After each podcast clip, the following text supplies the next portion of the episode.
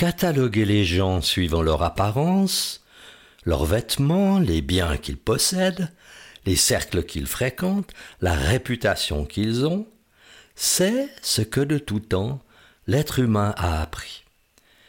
Et si tout cela n'avait pas l'importance qu'on y accorde?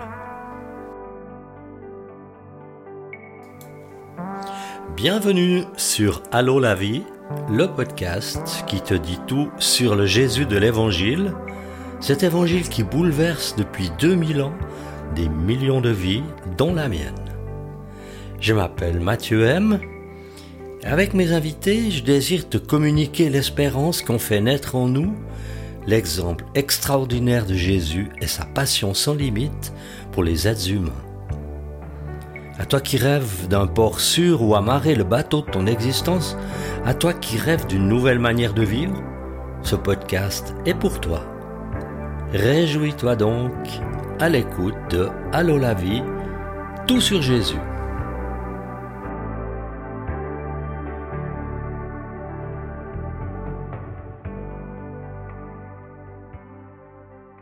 J'espère que tu te retrouves dans les différents épisodes de Allô la vie. Si ce n'est pas le cas, ne t'en inquiète pas, tu peux en tout temps retrouver n'importe quel épisode, car l'ensemble de l'émission est toujours disponible. Il y a un lien dans la description de l'épisode pour te permettre d'atteindre cette émission.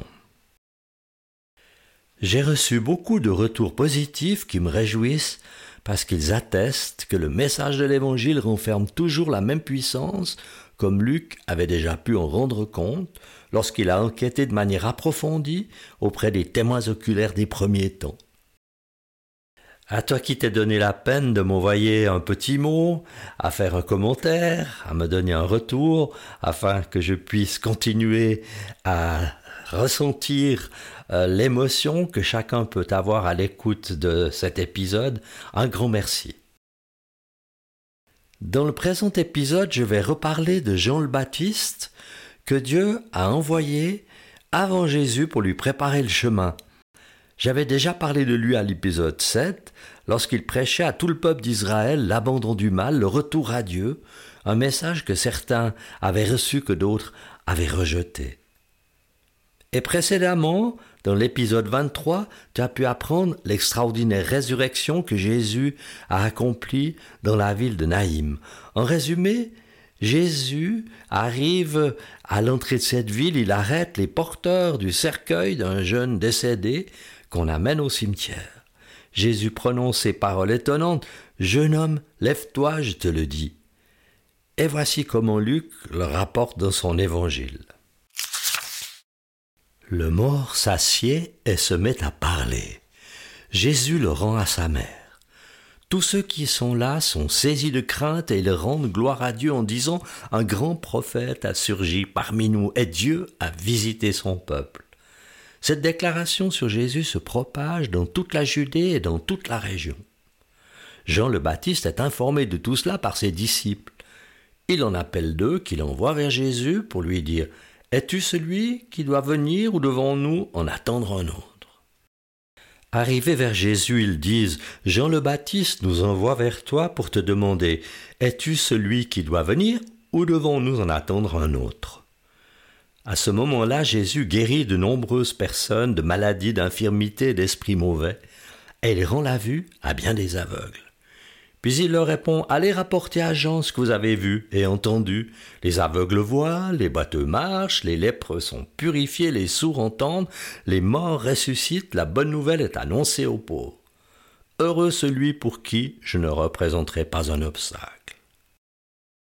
Et Jésus ne répond pas aux envoyés de Jean le Baptiste quelque chose du genre Oui, oui, oui, c'est bien moi, celui qui devait venir, je te le confirme. Jésus donne une toute autre réponse.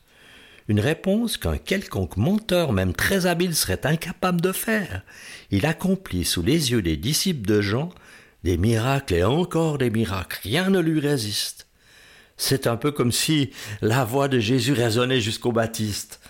Et Jean, je te renvoie tes disciples pour te raconter ce qu'ils ont vu de leurs yeux et entendu de leurs oreilles. Et crois-moi, ce n'est rien de banal. Jean, réveille-toi, c'est arrivé, la promesse de Dieu est là, les prodiges ont lieu, la puissance d'en haut se manifeste dans le pays.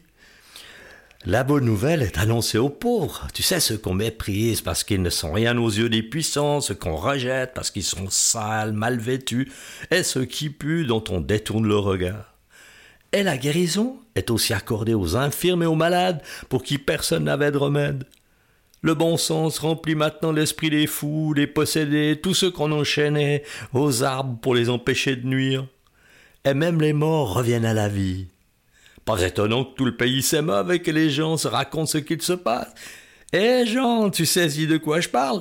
Tu connais l'écriture, il est arrivé ce que le grand Ésaïe avait prophétisé en son temps, à savoir que Dieu enverrait un Messie et que celui-ci accomplirait toutes ces choses merveilleuses. Heureux ceux qui le croient.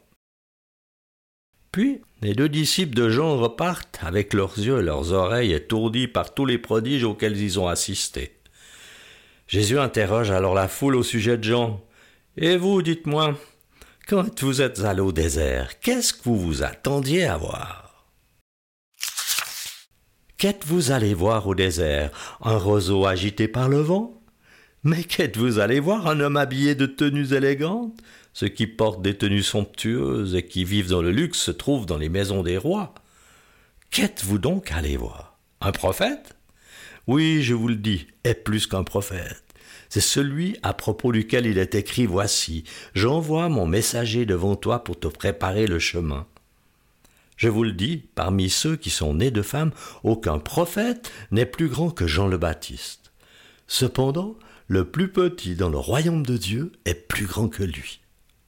Tout le peuple qui l'a entendu et même les collecteurs d'impôts ont reconnu la justice de Dieu en se faisant baptiser du baptême de Jean. Mais les pharisiens, les professeurs de la loi, ne se laissant pas baptiser par lui, ont rejeté le plan de Dieu pour eux.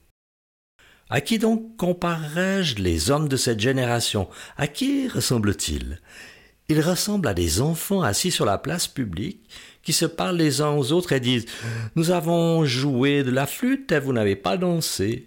Nous avons tonné des chants funèbres et vous n'avez pas pleuré. En effet, Jean le Baptiste est venu, il ne mange pas de pain, ne boit pas de vin, et vous dites, il a un démon. Le Fils de l'homme est venu, il mange et il boit, et vous dites, c'est un glouton et un buveur, un ami des collecteurs d'impôts et des pêcheurs.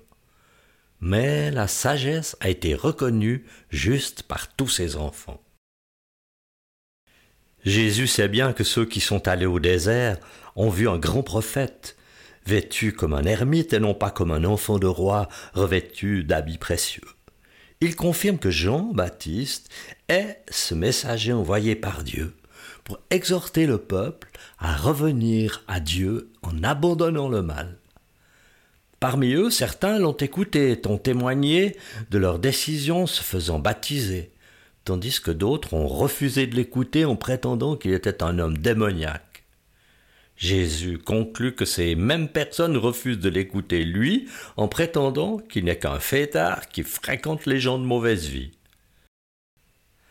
La fameuse question que Jean le Baptiste a fait poser à Jésus par ses disciples, beaucoup se la sont posées au long des siècles et beaucoup se la posent encore aujourd'hui. Peut-être que toi aussi tu te poses cette question. Est-ce Jésus qui est le sauveur du monde ou devons-nous en attendre un autre? Régulièrement, certains faux messies cherchent à se faire passer pour le Christ ou pour le Fils de Dieu, pour le Messie du Seigneur. Ne les écoutez pas, ne les croyez pas, ne les suivez pas. Ce qui m'enthousiasme à chaque fois que je relis ce passage de Luc, c'est la manière dont Jésus s'authentifie pour répondre à l'interrogation de Jean le Baptiste. Il accomplit ce qui est dit de lui dans l'Écriture, il fait ce que l'Écriture dit que l'envoyé de Dieu ferait quand il viendrait. Il démontre ainsi la puissance de Dieu qu'il habite par des actes de bonté, de nombreuses guérisons, des délivrances et même des résurrections. Il révèle ainsi le plan d'amour dont beaucoup de prophètes de Dieu avaient déjà parlé au fil du temps, bien avant la venue de Jésus. Oui, Dieu a prévu depuis le début de faire du bien aux êtres humains lorsqu'ils étaient loin de lui, perdus dans l'ignorance, prisonniers des superstitions, de la magie, des malédictions, opprimés par les ténèbres. Jésus est venu ouvrir les yeux des aveugles, libérer les opprimés, guérir les cœurs brisés, inaugurer le temps de la grâce de Dieu. Ce grand plan d'amour de Dieu pour l'humanité qui est toujours en cours. Réjouis-toi. C'est pourquoi aujourd'hui encore Jésus accomplit toutes sortes de miracles merveilleux en faveur de tous ceux qui mettent leur confiance en lui en tant que sauveur. Un jour, j'ai entendu un témoignage extraordinaire et je désire que la personne qui me l'avait raconté te la raconte maintenant. Écoute bien. Je suis l'heureuse épouse de Mathieu. J'ai quelque chose d'extraordinaire à vous raconter. Dans les années 70, nous avons perdu trois enfants. Ensuite, un soir, je me suis retrouvée à l'hôpital pour accoucher d'un nouvel enfant après neuf mois de lit. Ce bébé miracle est arrivé et après quelques jours, je suis rentrée à la maison. Je suis une femme de foi, je ne suis d'aucune religion ni d'aucune église, mais j'ai une foi inébranlable en Jésus et dans sa parole. Deux jours après mon retour à la maison, ma sage-femme, qui était à deux ans de la retraite, me téléphone et me dit Ce matin, il y a eu un désastre. Une jeune femme a accouché, et à peine son bébé arrivé, elle est décédée. Est-ce que vous pourriez prier pour elle? Je me suis réunie avec des amis, et nous avons prié pendant 45 minutes avant de recevoir un deuxième téléphone où cette sage-femme nous a dit nous vous remercions toutes, cette femme est revenue à la vie. Là nous avons remercié le Seigneur. Et je crois qu'aujourd'hui, je suis tellement heureuse de vous raconter ce merveilleux miracle, parce que j'imaginais la détresse de ce papa devant un enfant né et la perte de la maman. Aussi réjouissons-nous car chaque fois que nous demandons quelque chose à Dieu de tout notre cœur, il est là et il nous répond.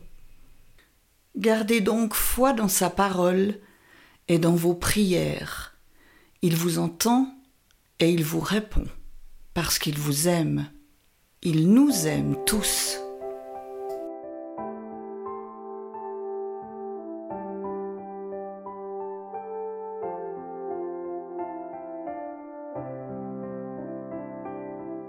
Merci pour ce magnifique témoignage qui marque la fin de cet épisode.